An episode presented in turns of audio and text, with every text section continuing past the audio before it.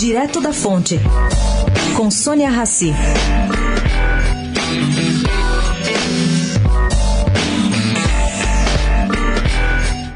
Pois é, gente. Nunca antes na história do Brasil tivemos um juro real tão baixo.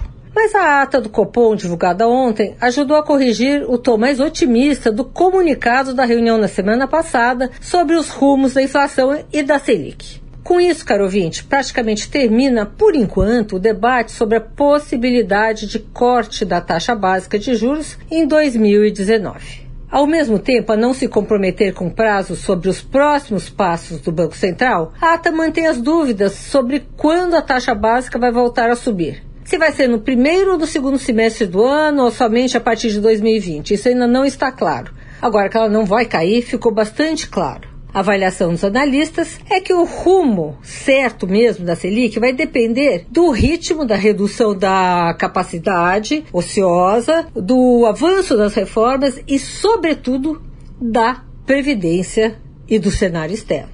Sônia Raci, direto da fonte para a Rádio Eldorado.